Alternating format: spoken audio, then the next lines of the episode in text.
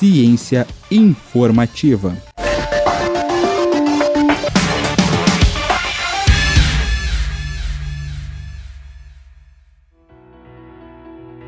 Um pequeno pássaro da Amazônia, chamado dançador de coroa dourada, é a primeira espécie de ave híbrida dessa região. E isso é considerado uma descoberta muito importante do ponto de vista genético e da conservação da natureza.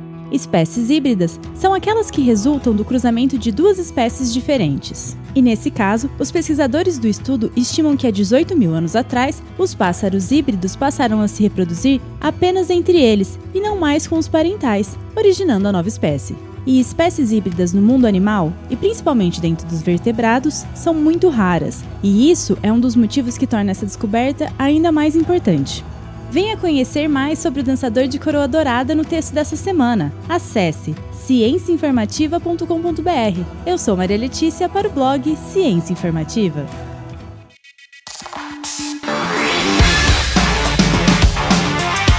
Ciência informativa.